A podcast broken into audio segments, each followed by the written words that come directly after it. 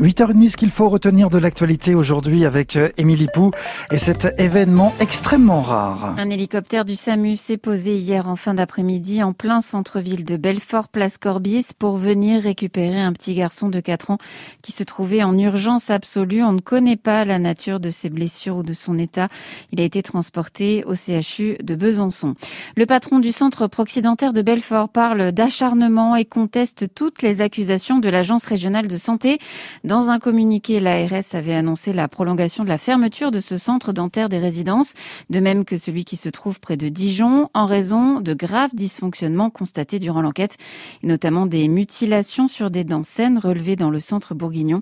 Les établissements sont fermés jusqu'à nouvel ordre. Jean Castex préside une réunion sanitaire ce matin. En l'absence d'Emmanuel Macron, qui est toujours en Polynésie, le Premier ministre fait le point avec les ministres concernés sur la situation épidémique. Il y a désormais plus de 18 000 cas par jour et le nombre de décès quotidiens repart à la hausse.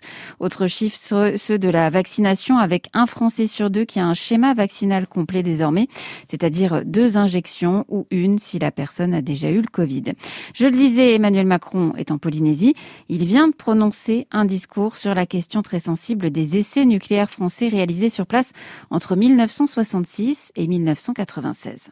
Je pense que ce choix était important, visionnaire, courageux. Pour se doter, il fallait faire des essais. Et c'est vrai que ces essais ont été faits sur le sol algérien, à l'époque, puis en Polynésie française. Et je vais vous dire très franchement les choses.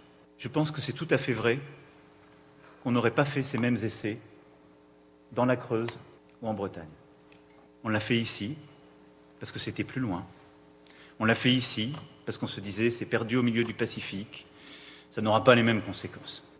Et donc aussi vrai que je vous dis que je pense qu'il est bon pour la France et pour nous que nous soyons dotés de l'arme nucléaire dans le concert des nations face à des puissances dangereuses. Je veux ici vous dire que la nation a une dette à l'égard de la Polynésie française.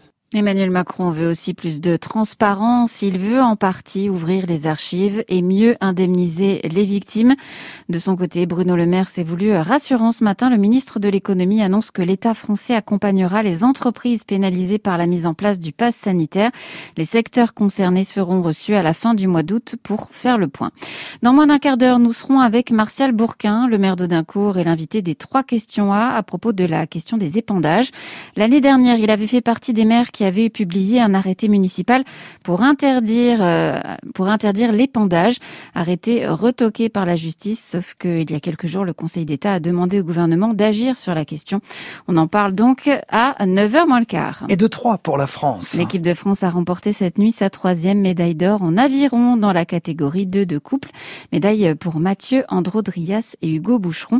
À suivre aujourd'hui les basketteuses françaises qui affrontent les États-Unis à 10h et sur francebleu.fr.